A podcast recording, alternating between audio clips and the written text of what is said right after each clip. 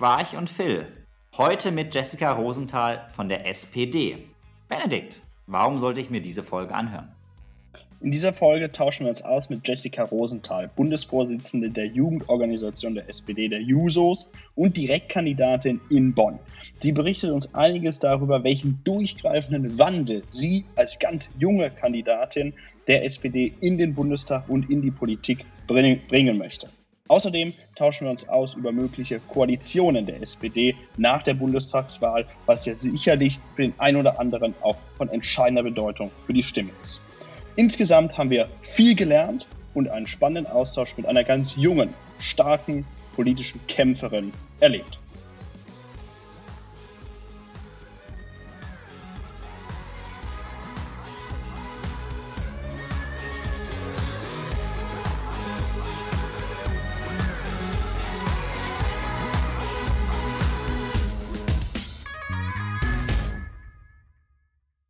Willkommen zu Quarch und Film, der Gründerpodcast für die Macherinnen und Macher unserer Generation. Mein Name ist Bene Quarch, aka Quarch. Und ich bin Philipp Eichert, alias Phil. In Kürze ist Bundestagswahl und wir bei Quarch und Phil treffen daher aktuell jede Woche eine politische Macherin von CDU, SPD, FDP und Grünen, also Menschen, die mit ihren Parteien womöglich in Kürze unser Leben und unsere Gesellschaft aktiv mitgestalten werden. Daher sprechen wir mit Ihnen über Ihre Pläne und Ideen für die 20er Jahre. Letzte Woche haben wir bereits mit Roman Müller-Böhm, dem jüngsten Abgeordneten des aktuellen Bundestags und Kandidatin, äh, Kandidat der FDP, gesprochen. Heute freuen wir uns auf unseren nächsten Gast, denn in diesem Zusammenhang begrüßen wir ganz herzlich heute bei uns Jessica Rosenthal, Direktkandidatin der SPD in Bonn und Bundesvorsitzende der Jusos. Herzlich willkommen. Hallo, ich freue mich sehr, hier zu sein. Herzlich willkommen auch von mir, Jessica. Wir freuen uns sehr, dass du bei uns im Podcast bist. Stell dich doch gerne ganz kurz unseren Hörerinnen und Hörern einmal vor. Hm, mein Name kennt ihr schon. Ich bin Jessica Rosenthal. Ich bin 28 Jahre alt. Äh, vom Beruf bin ich Lehrerin an der Gesamtschule in Bonn und äh, seit diesem Jahr auch JUSO-Vorsitzende, das heißt eben Vorsitzende des Jugendverbandes der SPD. Und wie viele, viele Jusos, wir sind insgesamt 80, die sich auf den Weg in den Bundestag gemacht haben, kandidiere ich auch für den Bundestag hier in wunderschönen Bonn, der Bundesstadt. Und äh, ja, bin Tag und Nacht im Wahlkampf unterwegs aktuell. Das klingt super und das ist auch, glaube ich, die perfekte Voraussetzung, auch heute in unseren Wahlkampf-Podcast zu starten. Und äh, Jessica, wir würden wie mit jedem Kandidaten auch mit dir mit einem kurzen Fragenhagel beginnen und freuen uns auf eine kurze Antwort auf die erste Frage, die nämlich lautet, wie machst du denn lieber Wahlkampf? Am Straßenstand oder doch auf Social Media? Schon auf der Straße, weil man da noch besser interagieren kann und irgendwie ins Gespräch kommen kann und sich in die Augen gucken. Super, nächste Frage. Traumjob, Lehrerin oder Politikerin? Ganz klar Lehrerin, aber es gibt zu viel zu tun und deshalb muss man in der Politik was verändern und das sehe ich in meinem Beruf jeden Tag. Du musst dich entscheiden. Entweder 12 Euro Mindestlohn oder Tempolimit auf Autobahn. Was nimmst du? Das ist nicht schwer, 12 Euro Mindestlohn. Letzte Frage. Deutschland kann alles, außer nicht meckern. Perfekt. Dann vielen Dank für deine kurzen Antworten und äh, lass uns gemeinsam in den Main-Part starten, wo wir verstehen wollen, wofür steht denn deine Partei, die SPD, welche Themen sind euch wichtig? Und wir fangen mit einem kleinen Gedankenspiel an. Wir stellen uns vor, der Benedikt, du und ich, wir stehen zusammen an der Bushaltestelle und warten auf unseren Bus. Der kommt in zwei, zweieinhalb Minuten. Und wie würdest du uns denn in diesen zwei Minuten überzeugen, im September unser Kreuzchen bei der SPD zu machen? Ich muss ganz klar sagen, für uns geht es jetzt gerade als junge Menschen um verdammt viel. Wir können nicht mehr darauf warten, dass Dinge nicht gestaltet werden, sondern die müssen jetzt eben angegangen werden. Das ist die Frage vom Klimaschutz, der ganz klar auch Wirtschaftspolitik geworden ist. Also wir müssen klar haben, dass wir jetzt umbauen müssen, jetzt die Industrie auch transformieren müssen. Und dafür gibt es keine Zeit mehr. Dafür können wir uns auch nicht mehr leisten, dass eine Union die ganze Zeit auf der Bremse steht, sondern wir brauchen jetzt die Energiewende, die dezentral organisiert wird, wo wir am Ende alle von profitieren, weil der Strom, der ja mit der teuerste in ganz Europa ist, endlich billiger wird, weil wir durch Bürgerenergie auch von diesen erneuerbaren Energien profitieren können. Mir ist wichtig, dass wir jetzt investieren. Ich glaube, alle haben in der Corona-Pandemie gesehen, dass man sich Internet nicht teilen kann. Wenn wir aber 20 20 Milliarden Euro Euro Investitionsstau im Breitbandausbau haben, da muss man einfach sagen, auch hier haben wir keine Zeit mehr zu verlieren, wenn wir als Wirtschaftsstandort auch erfolgreich sein wollen. Und dann sehe ich ganz klar, dass wir auch in der Frage von wer kann eigentlich was werden und was aus seinem Leben machen in, der, in dieser Gesellschaft noch viel zu viel zu tun haben. Wir haben den niedrigsten Ausbildungsstand von seit 30 Jahren. Wir wollen eine Ausbildungsplatzgarantie schaffen. Wir wollen dafür sorgen, dass nicht der Kontostand der Eltern davon abhängig ist, ob man studieren kann. Deswegen wollen wir endlich, dass die BAföG-Sätze steigen, dass mehr Menschen BAföG beziehen können, dass es ein Vollzuschuss wird und damit, glaube ich, eine Grundlage schaffen, dass man wirklich alles aus seinem Leben machen kann. Und was mir besonders wichtig ist, wir müssen was an den Arbeitsverhältnissen Arbeitsverhältnissen tun. Junge Menschen kennen vor allem befristete Arbeitsverhältnisse. Das ist statistisch einfach ganz klar so und das geht nicht. Wir können uns kein Leben aufbauen, wenn äh, wir nur befristete Arbeitsverträge haben. Und deshalb geht es für mich auch ganz klar darum, äh, diese sachgrundlosen Befristungen abzuschaffen, Befristungen insgesamt einzudämmen, dafür zu sorgen, dass äh, mehr Menschen auch mehr besseren Lohn bekommen. Da ist der Mindestlohn ein Instrument. Aber ich sage auch klar, wir müssen dafür sorgen, dass die Technisierung bei uns allen ankommt. Und deswegen muss langfristig langfristig auch die Arbeitszeit sinken. Und dafür brauchen wir, glaube ich, eine Partei der Arbeit an der Spitze, die die Jugend im Blick hat, aber eben auch all diese Fragen. Und deshalb würde ich euch um eure Stimme bitten. Danke, Jessica. Lass mich eine Rückfrage stellen. Ein Thema, was du gerade angesprochen hast, ganz am Anfang, das Thema Energiepreise. Wir haben ja aktuell auch die, die höchste Inflation seit Jahrzehnten. Insbesondere die Energiepreise steigen. Wie genau möchte denn die SPD den Energiepreisen Einhalt gebieten? Wie, wie, wie kann man die senken? Was ist, da, was ist da machbar als Politikerin? Wir wollten ja jetzt schon die EEG-Umlage abschaffen, äh, die ähm, gerade auch dazu führt und zutiefst ungerecht ist, weil sie auch gerade mittlere und untere Einkommen äh, massiv mit belastet und alle Haushalte in Deutschland. Das war mit der Union nicht möglich. Ähm, also es wäre auch jetzt schon gekommen. Das heißt, erste, erster Step, den wir machen, ist die EEG-Umlage abschaffen und damit, glaube ich, schon mal einen richtig guten Schritt auch zu gehen. Das, was wir natürlich im Blick haben, ist, dass es alles machbar sein muss. Das heißt, wir müssen auf Erneuerbare umswitchen, aber müssen auch gucken, dass dieser Weg beschreitbar ist. Und ich habe das ja schon gesagt, Bürgerenergie, äh, das ist sowas, was, glaube ich, gar nicht so viel bekannt ist. Aber für uns geht es darum, dass nicht mehr große Konzerne äh, nur an der Energie verdienen, sondern wirklich auch die Kommunen, die Gemeinden und die Menschen, die in diesen Gemeinden leben. Das heißt, wenn das, Windkra wenn der, das Windkraftwerk vor der Tür steht, dann profitiere ich auch davon und kann sozusagen das Geld auch bekommen. Gerade in den Städten wird sich auch die Frage stellen, wer, wem gehört eigentlich das Dach, auf dem die Photovoltaikanlage dann äh, drauf soll. Deswegen müssen wir da auch über Mieter äh, äh, Mieterbeteiligung sprechen. Und das sind dann die sozialen Gerechtigkeitsfragen, wo wir klar sagen, am Ende kann da sogar mehr im Portemonnaie drin sein. Auf jeden Fall werden Strompreise sinken für mittlere und untere Einkommen.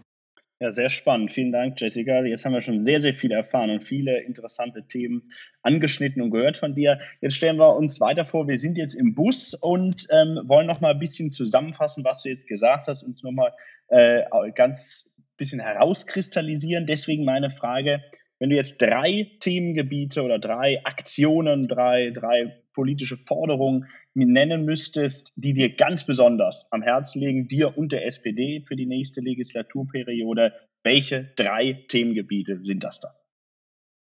Investitionen, gerade in Bildung, aber auch in äh, unsere Infrastruktur, Breitbandausbau. Ähm, für mich ist extrem entscheidend, dass wir die Ausbildungsplatzgarantie einführen und das BAföG erhöhen und ähm, ich möchte auf jeden Fall, dass wir sachgrundlose Befristungen abschaffen und die Löhne steigen. Okay, super. Also das sind, glaube ich, drei äh, klare Themen benannt, mit denen jetzt äh, die Wählerinnen und Wähler, die unserem Podcast zuhören, sich ein gutes Bild machen können, ähm, was dann für euch in der nächsten Legislaturperiode ansteht. Nebst der Partei steht ja auch, äh, stehst auch du als Person natürlich im, im Vordergrund. Du bist ja Direktkandidatin in, in Bonn. Du möchtest den Wahlkreis gewinnen, ähm, sodass natürlich auch die Frage kommt, warum sollten denn die Wählerinnen und Wähler in deinem Wahlkreis ausgerechnet dich am 26. September wählen? Welche persönlichen Kompetenzen bringst du mit? Welche persönlichen Fähigkeiten möchtest du in dein Mandat einbringen? Also ich würde sagen, ich komme äh, mitten aus dem Leben, was, glaube ich, ziemlich viele Leute kennen. So, ich bin Lehrerin, ich bin da jeden Tag auch in Kontakt mit den Schülerinnen und Schülern, ähm, kenne es irgendwie auch nur zu arbeiten und irgendwie sich da auch zu gucken, dass man seinen Lebensunterhalt verdienen kann. Also weiß schon auch, was es heißt, vielleicht mal ein bisschen weniger im Portemonnaie zu haben. Und deswegen glaube ich, habe ich einen guten Blick dafür, was auch gerade viele junge Menschen so bewegt, die irgendwie in den Städten exorbitante Mieten bezahlen müssen. So geht mir nämlich auch so. Die Befristungen erleben, geht mir nämlich auch so. Also da glaube ich, bringe ich einfach so ein bisschen eine Bodenständigkeit mit und ich möchte Politik an sich verändern. Ich glaube, es geht nicht darum, dass man Einzelkämpferinnen wählt, äh, die dann immer alles besser wissen, sondern ich glaube, es geht darum, dass man es auch als Team äh, versteht, dass man zuhören kann, dass man auch andere Perspektiven mit einbeziehen kann, aber dann kann auch überzeugt eine Meinung vertreten und anderen Leuten auf die Nerven gehen. Und ich glaube, auch das kann ich ziemlich gut. Und von daher ähm, wünsche wünsch ich mir, dass die Bonnerinnen und Bonner mir die Chance geben, wirklich was zu verändern in der Politik. Mhm. Du hast, du hast äh, viel gerade schon über, über deine Fähigkeiten gesprochen. Ich fand auch eine ganz spannende Aussage, die ich im Vorfeld gelesen habe. Wenn ich es richtig äh, verstanden habe, hast du dich ja mit weiteren jungen Kandidatinnen und Kandidaten der SPD schon bereit erklärt, im Falle des, des äh, Mandats sämtliche Nebeneinkünfte in einer sehr auch überdurchschnittlichen Transparenz offen zu legen. Kannst du da vielleicht noch ein bisschen was zu diesen Hintergründen sagen, was ja auch viel mit dann dir als Person, mit dir als Abgeordneten verbunden wäre? Ja, das ist eben die Art und Weise, wie wir auch Politik verstehen. Ey, wenn ich im Bundestag sitze und da Gesetze mit verabschieden darf, wenn ich da wirklich Veränderungen erwirken kann, dann ist das eine massive Ehre. Und dann werde ich alle meine Energie und auch die, die das mit mir unterschrieben haben, die Jusos, werden alle ihre Energie in dieses Mandat stecken. Und deshalb haben wir gesagt, wir werden keine Nebeneinkünfte haben. Wir werden sie einfach nicht haben. Und wenn wir sie haben, dann werden wir sie natürlich offenlegen, bis auf den Cent genau, und wir werden sie spenden. Das heißt, ähm, wir sagen klar, Abgeordnete sein, das ist ein Fulltime-Job, das ist auch mehr als nur ein 40-Stunden-Job und das ist auch richtig so, weil es einfach eine massive Ehre ist, ähm, solche Entscheidungen mit treffen zu können und das erfordert dann auch unseren ganzen Einsatz und das ist auch einfach das, was, glaube ich, Politik leisten muss, weil es geht am Ende um Vertrauen. Ja, sehr interessant und auf jeden Fall, glaube ich, in Geiste der Transparenz eine sehr gute Initiative, die ähm, ja vielleicht dann auch noch weiter Schule macht und größere Kreise zieht. Kommen wir damit zu einem ja aktuell besonders heftig diskutierten Thema, würde ich mal sagen, nämlich der Koalitionsfrage. Jetzt kennen wir alle die Umfragen. Wir haben auch eben schon im Vorgespräch ein bisschen besprochen, Umfragen sind das eine und das Wahlergebnis ist natürlich das andere.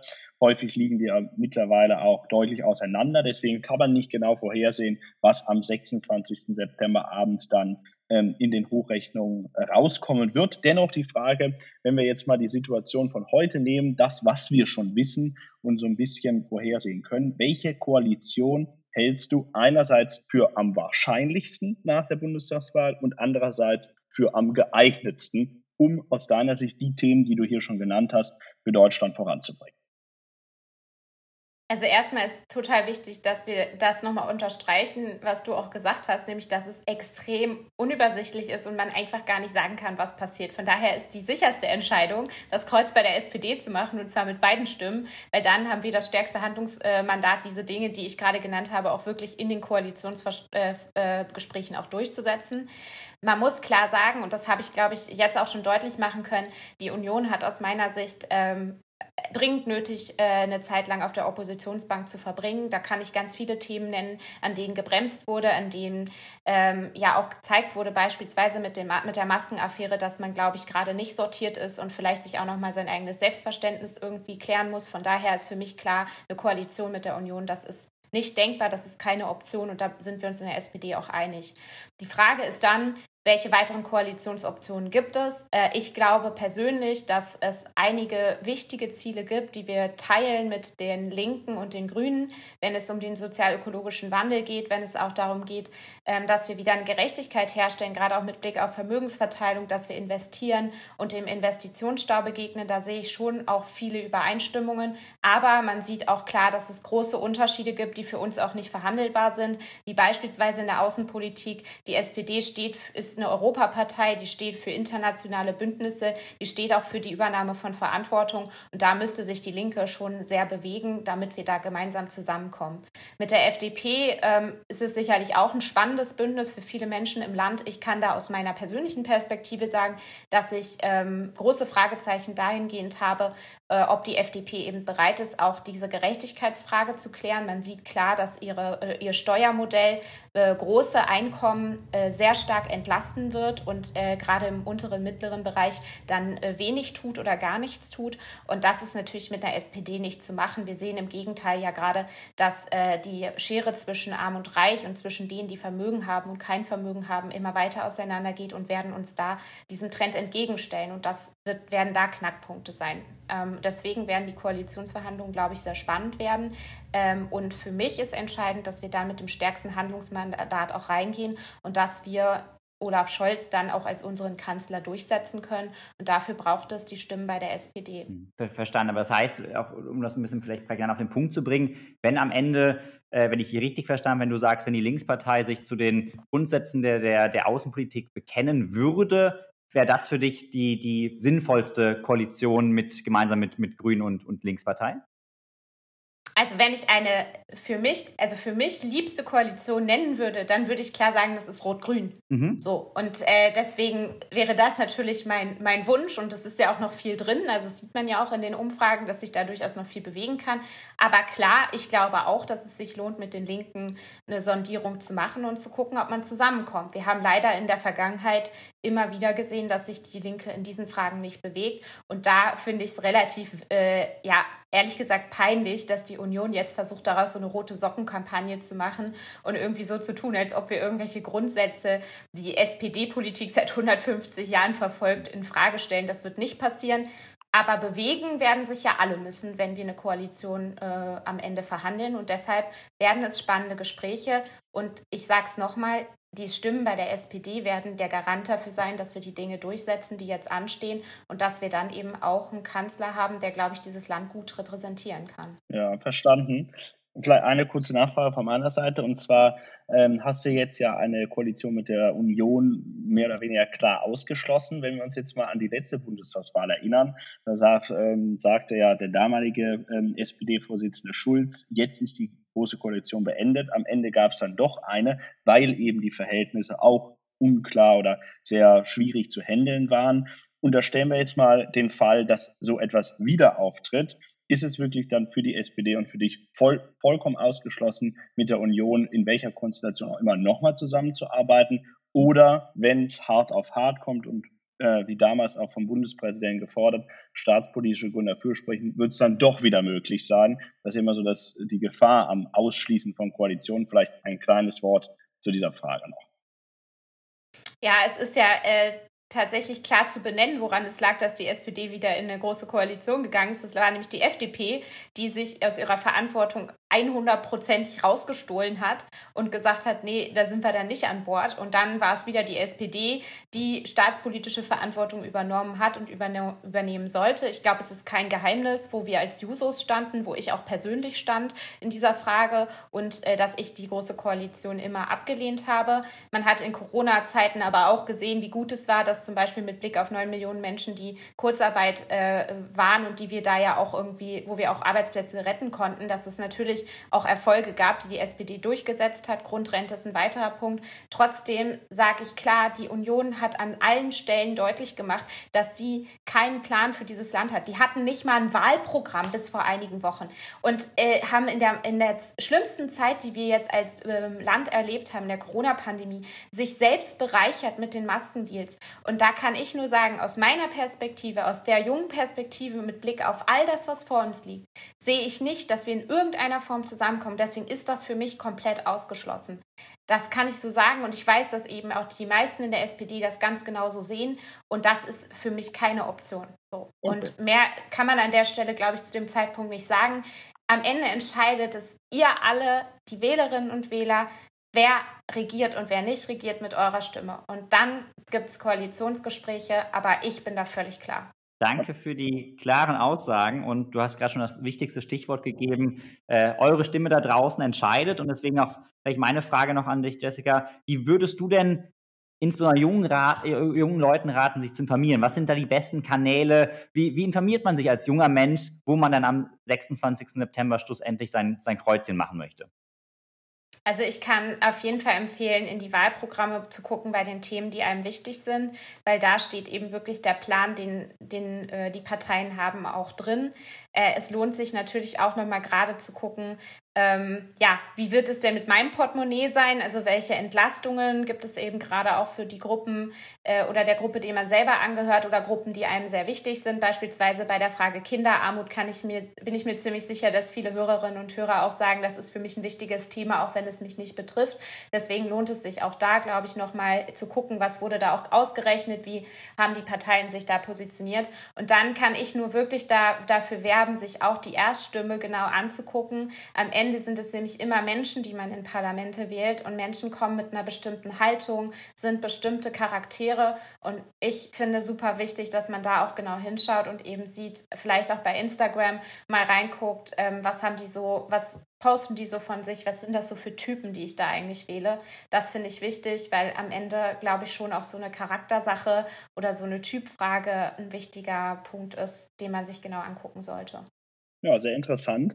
Und damit kommen wir auch, glaube ich, schon zur letzten Frage, die wir immer gerne in unserem Podcast stellen. Ich weiß nicht, ob du das schon mal mitbekommen hast. Jedenfalls lautet die Frage, wenn du für einen Tag Chefredakteurin der Bild-Zeitung wärst, worüber würdest du auf der Titelseite, die wir nun alle im Land kennen, was auch immer man von der Bild-Zeitung hält, aber ähm, auf jeden Fall diese Titelseite, worüber würdest du dort berichten?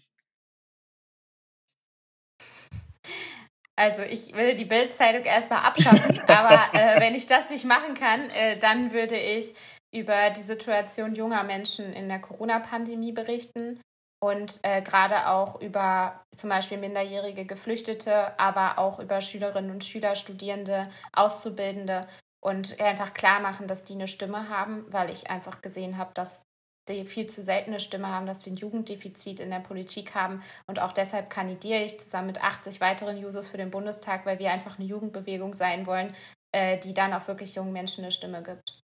Vielen lieben Dank und wir hoffen natürlich, dass Julian Reichel und Paul Ronsheimer die Botschaft auch äh, mitkriegen. Ja, ob die von mir, von mir Tipps mitnehmen, da mache ich mal sehr große Fragezeichen an, aber gut. Wir werden gespannt sein äh, ja. und wir danken dir erstmal, äh, liebe Jessica, für das äh, knackige Interview, für die, für die klaren Aussagen. Hat viel Spaß gemacht und ich glaube, wir haben guten Eindruck bekommen, wofür die SPD steht, wofür du auch persönlich stehst und wünschen dir ganz viel Erfolg bei deiner Kandidatur. Hat mir auch viel Spaß gemacht. Danke euch.